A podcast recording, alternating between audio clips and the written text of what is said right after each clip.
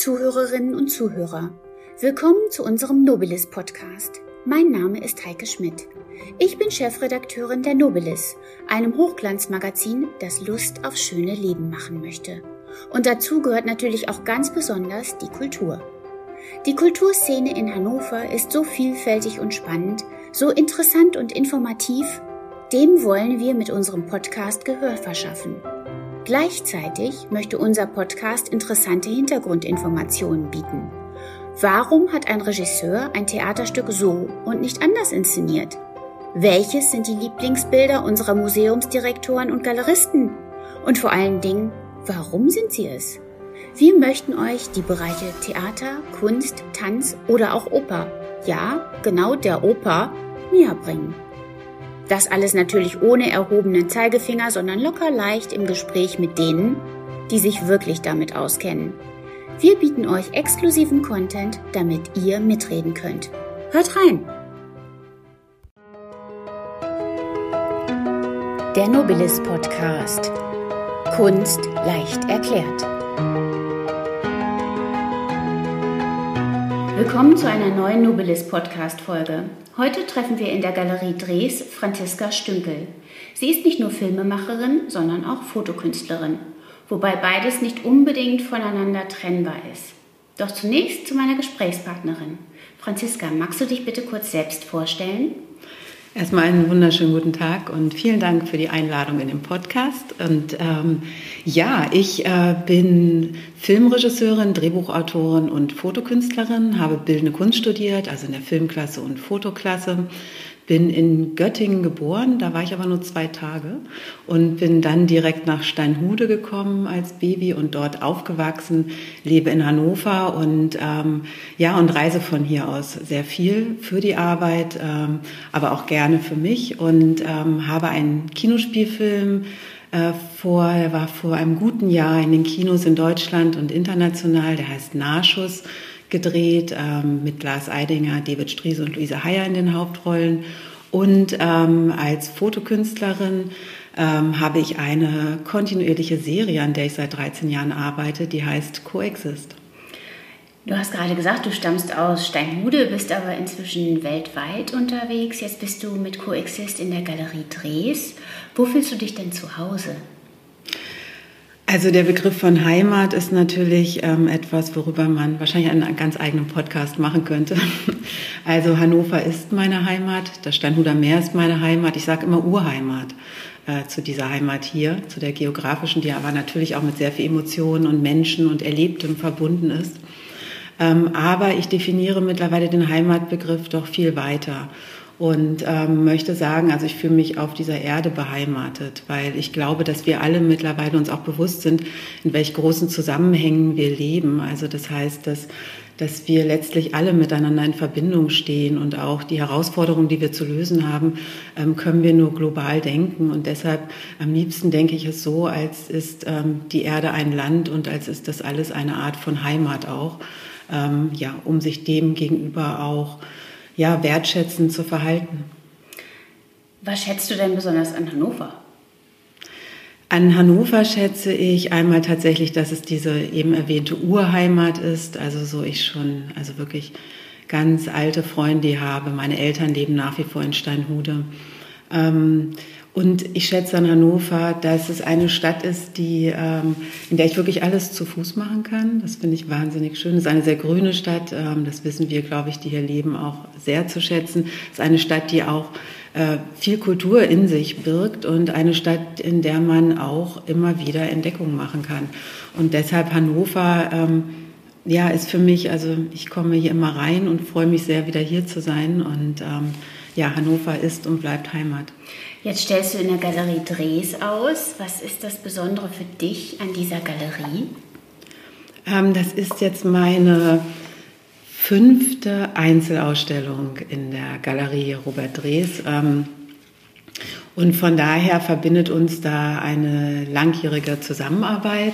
Und ich schätze natürlich sehr, dass äh, diese Galerie in Hannover ist, also an dem Ort, an dem ich auch lebe und, ähm, und das macht es für mich jedes Mal auch zu etwas ganz Besonderem, hier mit den Arbeiten zu sein. Du zeigst hier Coexist Part 6. Was bedeutet denn eigentlich Coexist und wie waren die Anfänge? Ja, also Coexist ähm, heißt die Serie von Beginn an und es gibt sechs Teile. Ähm, ich habe sie anfänglich angefangen in Asien zu fotografieren, dann kam Afrika, Europa, der Mittelmeerraum, Amerika und jetzt jüngste Local Global heißt der sechste Teil. Und ähm, ich fotografiere die ganze Zeit ein Thema, kann man sagen. Das sind Spiegelungen auf Glas. Also das, was wir ganz natürlich mit bloßem Auge auf einer Glasscheibe wahrnehmen können. Also dass die Reflexion, die Spiegelung, was hinter uns, wenn ich bin in meinem städtischen Raum primär unterwegs, also sprich eine Straßenszenerie, wenn also die Fahrzeuge, die Menschen, die Natur, die Architektur, all das spiegelt sich von hinter mir auf das Glas, was vor mir liegt, wenn ich auf der Straße stehe und beispielsweise ein Restaurant schaue. Ich sehe aber auch, was in diesem Restaurant passiert.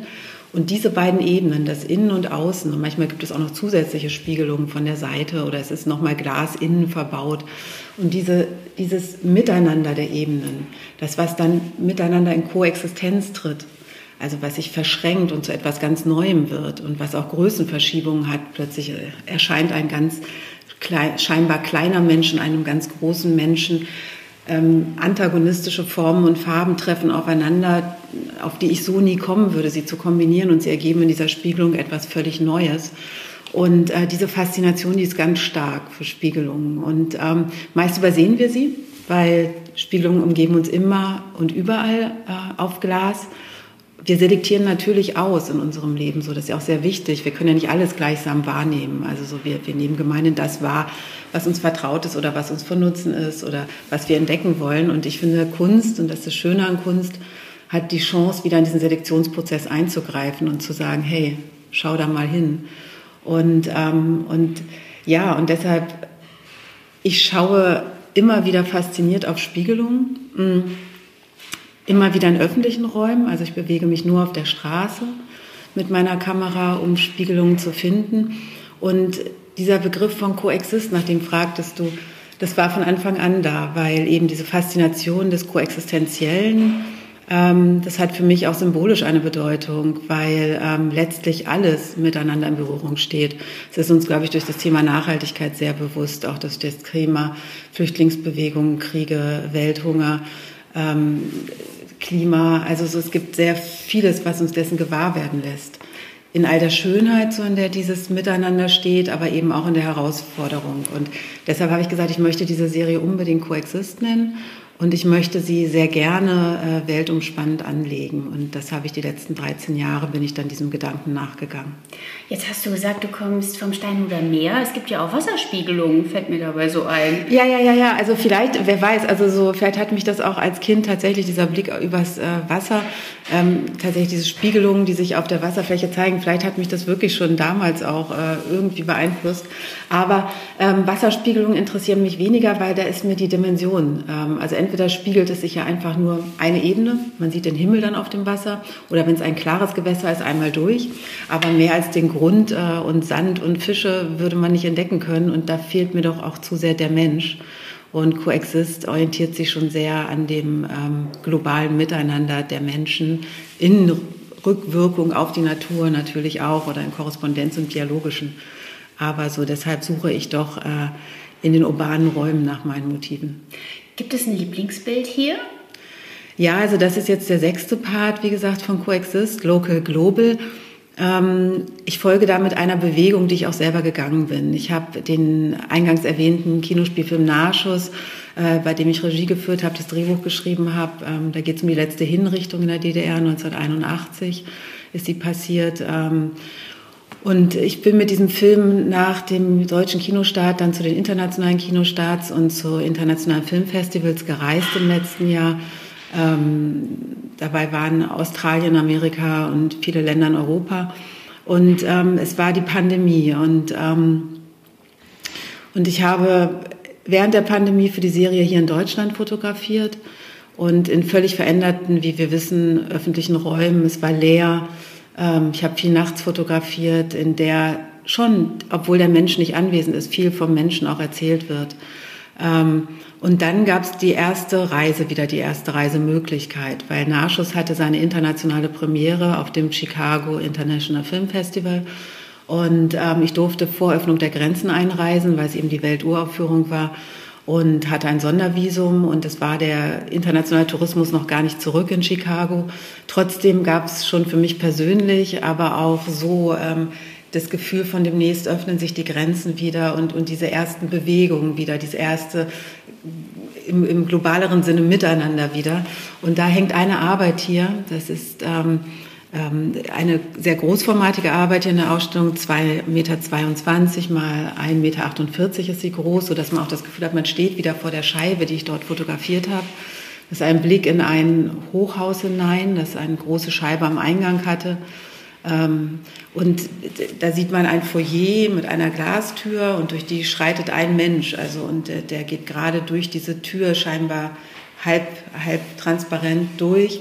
Und von hinter mir spiegeln sich die großen Hochhäuser rein. Und ähm, ja und das Bild ähm, bedeutet mir persönlich viel, weil es auch meine erste Bewegung wieder raus war in die Welt, aber ich hoffe auch darüber hinaus, deshalb habe ich es auch in der Größe an die Wand gebracht, hat es eine Kraft ähm, und eine Mehrdimensionalität, weil deshalb meine Bilder heißen alle All the Stories, weil ich mir erhoffe, all die Geschichten, dass auch jeder Betrachtende wieder seine Geschichten darin sieht und findet und die Ebenen entschlüsselt, die er entschlüsseln möchte. Auffällig ist ja, dass du nicht selbst auf den Bildern mhm. zu sehen bist. Ja. Wie macht man denn das, wenn man eine Spiegelung fotografiert und selber nicht? Äh, retuschierst du dich raus oder? Mhm. Ja, ja, nee, das, äh, das stimmt. Also so, das, das denkt man tatsächlich, weil es wirkt auch so, als hätte ich sie frontal fotografiert, als hätte ich direkt geradeaus ins Fenster hinein fotografiert. Ich stehe ganz leicht schräg ähm, und das ist auch schon alles und fotografiere nicht zu weitwinklig. Ähm, und ähm, ich retuschiere aber gar nicht. Das ist auch so ein, es liegt, liegt mir sehr am Herzen, dass ich in die in diese Serie, in die Fotografie in dieser Serie gar nicht eingreife. Also kein Photoshop, keine Retusche, keine Ausschnittveränderung, keine Farbveränderung belasse die Bilder komplett so, wie ich sie fotografiert habe. Ähm, aus dem Grund, weil sie wirken so. Sie haben diesen Moment von, ähm, sind das zwei übereinandergelegte Fotografien? Ist das in Photoshop entstanden? Ist es vielleicht heute, denkt man auch äh, schon KI, äh, so, also, so, aber nein, es entspringt ähm, dem wirklichen Moment, dem gesehenen Moment, also der Realität und ist Street Art Photography, also im öffentlichen Raum fotografiertes Leben letztlich. Und mir ist es so wichtig, weil, weil ich damit so, es ist eine Hommage an die Realität. Also wenn man nur genau genug hinguckt, gibt es eben auch Abstraktionen und surreale Momente in der Realität, die man nicht künstlich erzeugen muss. Wenngleich es natürlich ganz tolle äh, digital, ähm, digital manipulierte oder auch im, im rein digitalen Raum äh, entstehende Fotoarbeiten gibt von Kolleginnen und das schätze ich sehr. Aber ähm, äh, für Coexist habe ich mich da ganz streng limitiert und habe gesagt, nein, ich greife nicht ein. Du sagtest ja, ja, fotografieren im öffentlichen Raum. Jetzt stellt sich mir eine ganz banale Frage. Bist du schon mal irgendwann umgerannt worden? Wenn du da auf dem Bürgersteig stehst oder auf der Straße? Nein, umgerannt wurde ich tatsächlich noch nicht, aber ich habe schon äh, natürlich in den 13 Jahren äh, unterwegs sein. Ich reise immer allein mit der Kamera, also mit der kleinen Leica, damit ich eben möglichst auch unentdeckt bin. Ähm, deshalb keine große Spiegelreflexkamera und, ähm, und ich zücke die Kamera auch wirklich erst in dem Moment, wenn ich das Foto machen möchte. Also ich beobachte viel und versuche mich auch möglichst unauffällig in, auf den Straßen zu verhalten, weil ich natürlich nicht entdeckt werden möchte, weil der Mensch im unbeobachteten Moment, also wenn er wirklich ganz bei sich ist und, und, und nicht für eine Kamera oder sich gegenüber einer Kamera verhält, ist ein viel authentischerer Mensch für mich natürlich. Äh, und äh, deshalb ähm, versuche ich ganz unauffällig zu sein, mich auch mitzubewegen. Ich gehe auch, ich gehe 15, 20 Kilometer am Tag und ähm, und äh, reise auch extra für diese Serie. Also so, das geht nicht einfach mal so nebenbei. Also hast du dann auch die Kamera wirklich immer dabei? Hm. Also im Alltag nicht. Ähm, ich habe sie aber immer dabei, wenn ich unterwegs bin. Und für Coexist, ähm, für die Serie, also ich nehme, habe mir, wie ich eingangs sagte, ungefähr jede zwei Jahre kann man sich vorstellen, einen neuen geografischen Raum, meist einen Kontinent vorgenommen, auf den ich dann punktuell immer wieder reise und an Orte, an denen ich auch noch nie gewesen bin und äh, gehe dann einfach los. Und äh, weil letztlich klar, theoretisch könnte ich überlegen, wo gibt es gute Glasgebäude oder, oder, oder, oder. Aber das, was da entsteht auf dieser Scheibe, das kann man nicht planen, das will ich auch gar nicht planen. Also das ist, das muss man sehen und, und spüren und ähm, und ich, da habe ich natürlich die Kamera immer dabei, wenn ich extra dafür reise für die Serie. Und auch so, wenn ich unterwegs bin, ähm, ist sie bei mir, ja.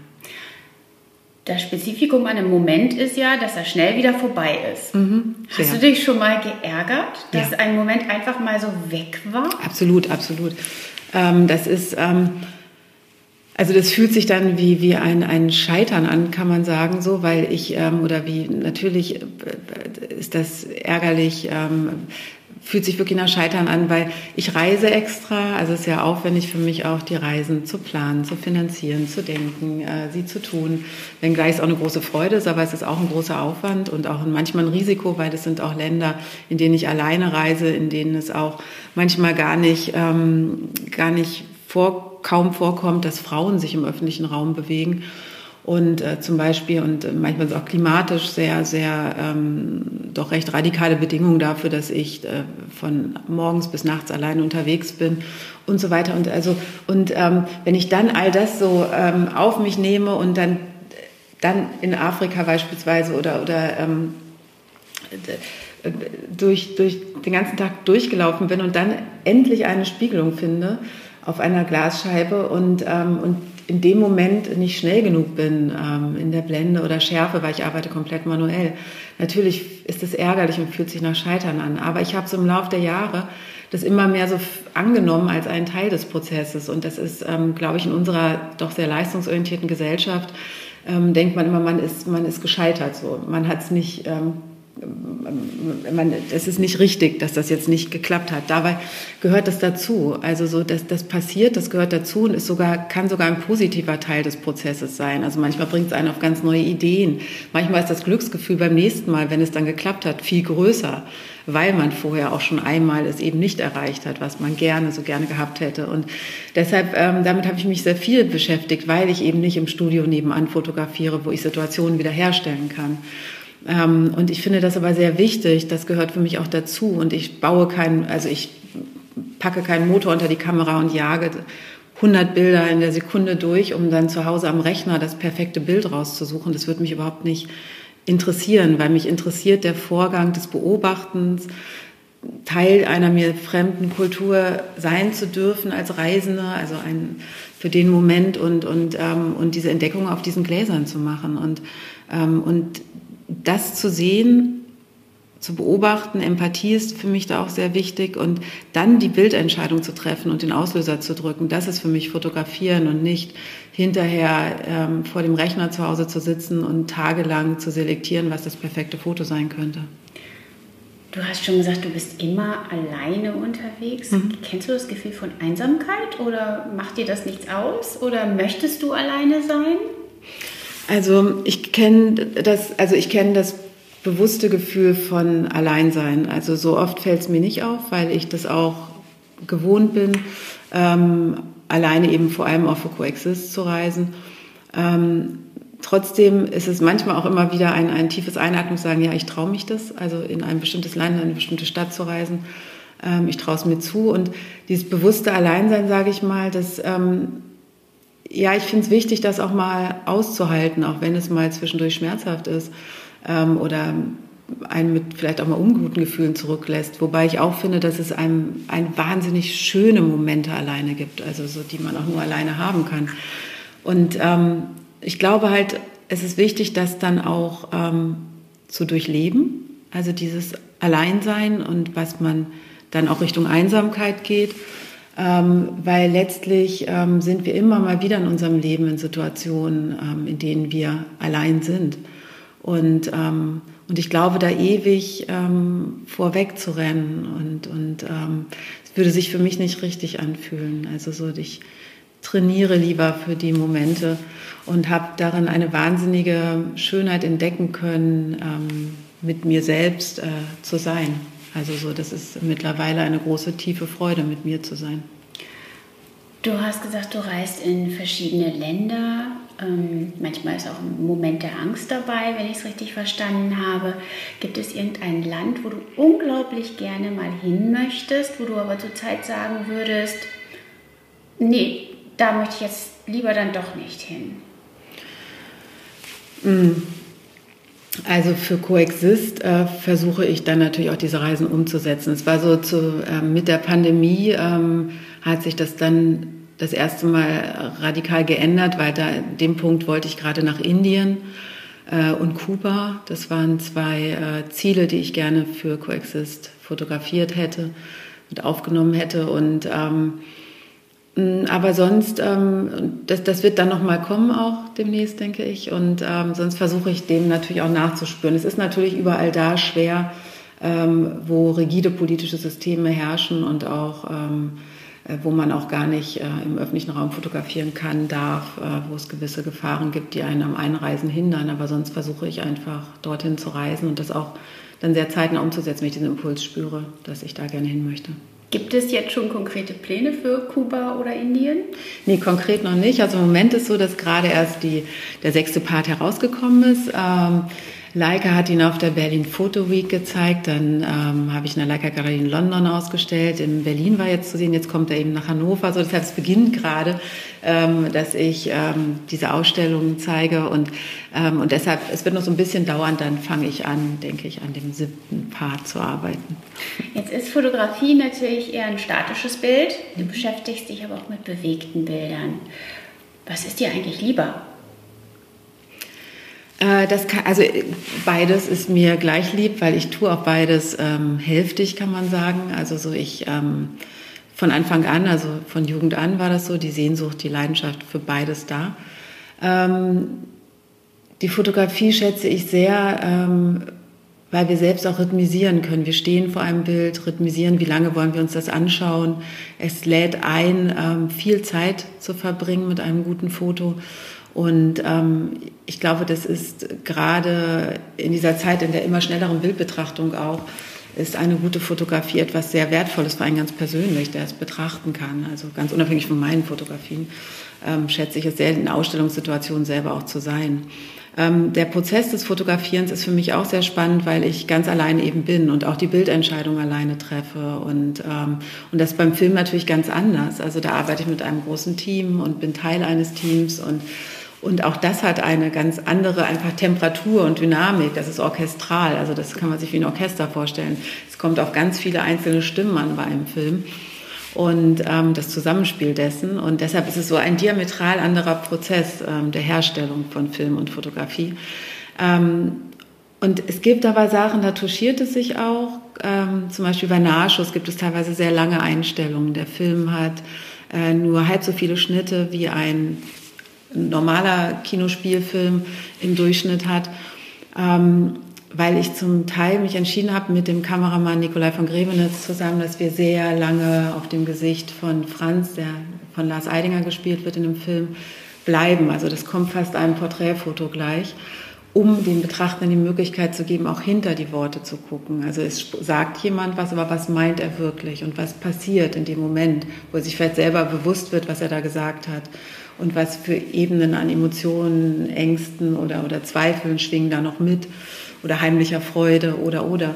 Und ähm, diese Zeit zu geben, dieses Betrachten und auch dieses stehende Bild zurückzugeben, so das kommt definitiv aus der Fotografie auch und schleicht sich da auch in diesen Kinospielfilm mit rein, beispielsweise. Wobei natürlich ähm, das bewegte Bild ähm, einmal die Bewegungen bietet. Also das heißt, ähm, auch Nachschuss ist ein Film, da gehen wir mit dem Protagonisten mit. Also so mein Wunsch war es, die letzten anderthalb Jahre des Lebensweges von Werner Teske, also der eben 1981 zum Tode verurteilt und hingerichtet worden ist in der DDR, quasi wie mit ihm mitzugehen. Und das ist eine fortlaufende, leichte Kamerabewegung in Narschuss.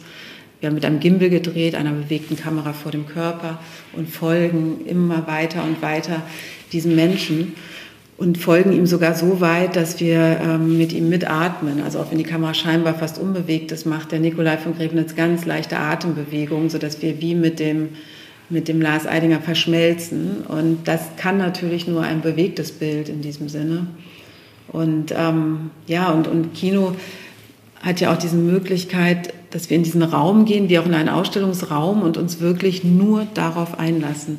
Und ähm, Multitasking bleibt vor der Tür. Und, ähm, und ich glaube, das ist etwas, was wir uns selber auch wirklich schenken können, dieses, ähm, dieses nur sich dieser, diesem Film oder diesen, dieser, dieser Ausstellung hinzugeben.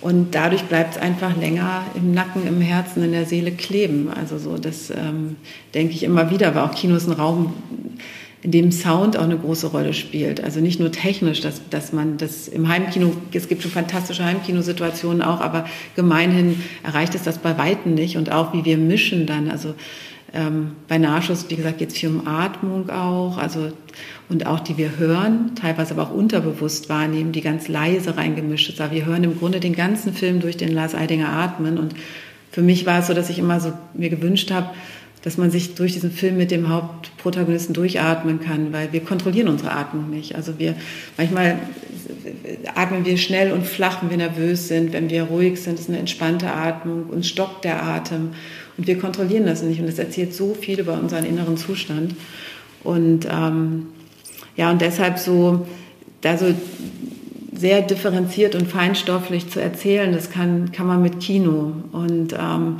und auch diese Ebenen von Ton und Bild und äh, so, so, so zu bedienen, dass es zu einer wirklichen ähm, Realität in einem selbst heranreift. Wenn ich das Gesagte jetzt so richtig verstanden habe, geht es dir hauptsächlich auch um Konzentration um Konzentration mhm. auf wesentliche Punkte, mhm. sowohl bei der Fotografie als auch im Kino. Mhm. Jenseits des ganzen Hektischen, was äh, permanent eigentlich auf den Menschen einprasselt. Ja. An Informationen, an Ablenkung. Ja. Ist das so gemeint oder ja. habe ich das falsch verstanden? Nein, nein, nein, das ist ganz wunderbar äh, zusammengefasst. Ähm, das stimmt. Also so ist es ähm, ja auch nicht ohne Grund so, dass ich seit 13 Jahren Spiegelungen fotografiere. Und weil ich sehr daran glaube, dass, ähm, dass man, indem man sich lange auch mit etwas beschäftigt, auch ähm, in immer neue Dimensionen vordringen kann. Man sieht mehr, man fühlt mehr darin, man stellt selber mehr Fragen darin und kommt so immer mehr in die Tiefe. Und es gibt in der japanischen Kultur zum Beispiel die Soiseki-Steine und das sind ähm, die findet man in Flussmündungen in Japan oder auch in Gebirgen. Das, ist, das zeichnet den Stein aus, dass er von der Natur quasi in Form gebracht wurde, ähm, von Wasser oder Eis. Äh, und diese Steine sehen eigentlich aus wie so Findlinge oder wie so Steine, die gibt es in allen Größen, ganz fingernagelgroß bis hin zu riesengroß. Und die werden dann auf ein Holzpodest ähm, zur Schau gestellt im Garten oder in Innenräumen. Und die betrachtet man, ähm, die kann man von allen Seiten betrachten. Und man sagt, dass so ein Suiseki-Stein das ganze Universum abbildet. Wenn man sich die Zeit nimmt, sich auf diesen Stein einzulassen und ihn wirklich von allen Seiten immer mal wieder anzusehen, entdeckt man immer was Neues. Und es entstehen immer neue Bilder vor dem Auge. Und auch ich glaube zutiefst daran, dass äh, in den Dingen, wenn wir uns Zeit für sie nehmen und äh, mit Hingabe da reingehen, dass da äh, ganz Universen drin verborgen liegen und dass man nicht äh, ähm, beständig ähm, von einem zum nächsten eilen muss. Ja, das ist ja im Grunde genommen, mir fällt jetzt gerade Goethe ein. Goethe hat ja auch gesagt, in einem Wassertropfen kann sich das ganze Universum widerspiegeln mhm. und ist in dem enthalten mit den Steinen. Das kannte ich noch nicht. Ähm, mhm. Stellt sich da die Frage, die Frage, wie sehen die denn aus? Und vor allem, wie entdeckt man die? Weil an der Flussmündung gibt es ja ganz viele Steine. Also, aber das ist vielleicht das Thema für einen anderen Podcast. Ja, das wäre ähm, sehr interessant, da mal mit jemandem zu sprechen. Aber vielleicht noch als letzte Frage: Nachschuss war ja nun sehr erfolgreich und ähm, ausgezeichnet, ein ganz toller Film. Steht denn da noch ein neues Projekt an? Ich bin gerade dabei, äh, mich mit neuen Projekten zu beschäftigen tatsächlich. Und ähm, ja, von daher so bin ich da gerade mittendrin, ähm, mir genau diese Fragen zu stellen und Entscheidungen zu treffen. Magst aber noch nicht sagen. Äh, nee, noch ist es nicht so weit, dass ich das konkret äh, in, äh, äh so äh, sagen könnte, ja. Okay. Dann danke ich dir für das tolle Gespräch. Nein, sehr, sehr, sehr gerne. Und wünsche dir eine ja, sehr erfolgreiche Ausstellung hier. Vielen Dank, Dankeschön.